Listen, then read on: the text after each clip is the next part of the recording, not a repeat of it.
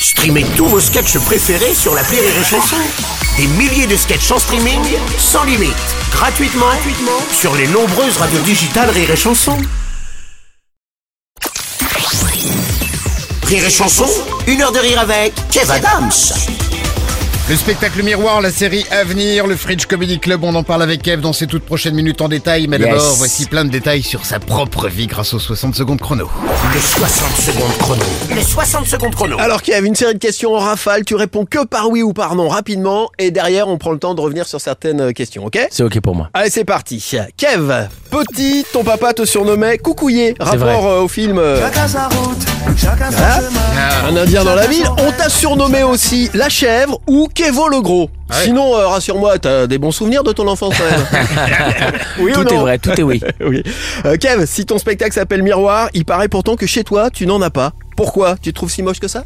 Il y en a très peu, effectivement. Il y en a dans la salle de bain. Et, et Ouais. Il y en a un dans la salle de bain, un dans l'entrée, c'est tout. Mais il y a C'est toute aussi une- cette absence de miroir qui explique ta carrière capillaire? Tout à fait. Tout à fait. Kev, à 10 ans, ton grand-père t'a mis sur la scène du Casino de Paris pendant un concert de... Danny Briand. C'est ça qui t'a dégoûté de faire chanteur? Non, j'adore Danny Briand, mais c'est vrai, c'est une vraie anecdote également. Par contre, il paraît que c'est en voyant euh, Titanic que tu as décidé de devenir acteur, t'as eu le déclic. Alors Kev, entre nous, sur cette putain de planche, il y avait la place pour deux ou pas Je pense que oui. Kev, un jour à Los Angeles, tu as fini au sol en pleine rue, mise en joue par la police. Pourquoi tes films sont sortis aux États-Unis Oh non, putain. Non, non, mais Ah, sinon depuis, l'enculé. sinon depuis, t'as- t'as arrêté les Airbnb depuis. Ouais, non, non, mais c'est vrai, c'est oui, c'est oui.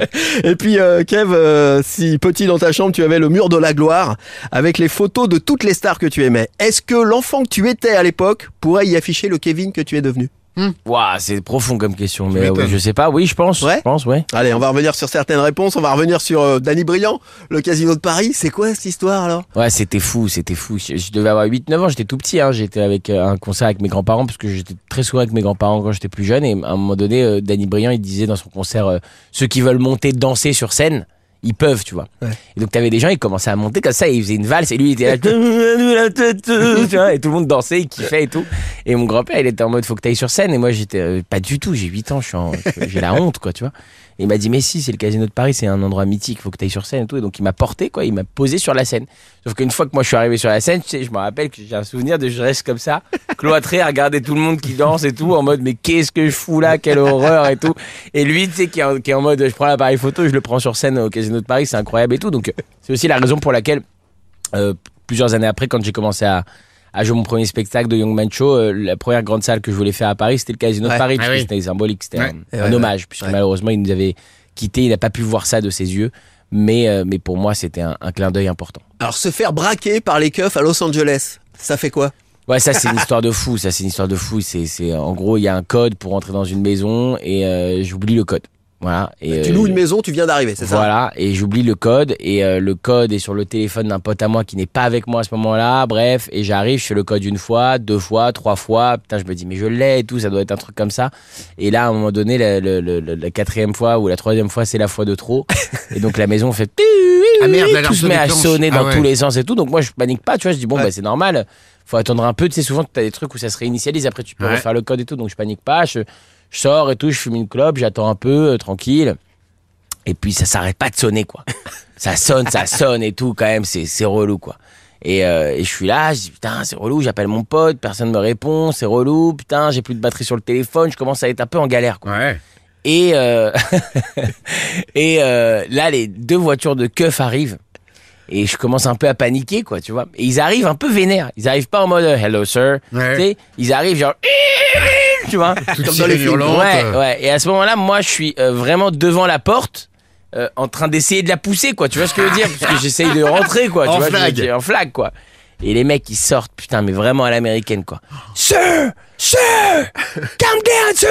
Sais, moi, j'étais en mode, Toi, machin, put your hands straight! Et hop, et j'ai commencé à lever les mains et tout, je comprenais rien à ce qu'il me disait.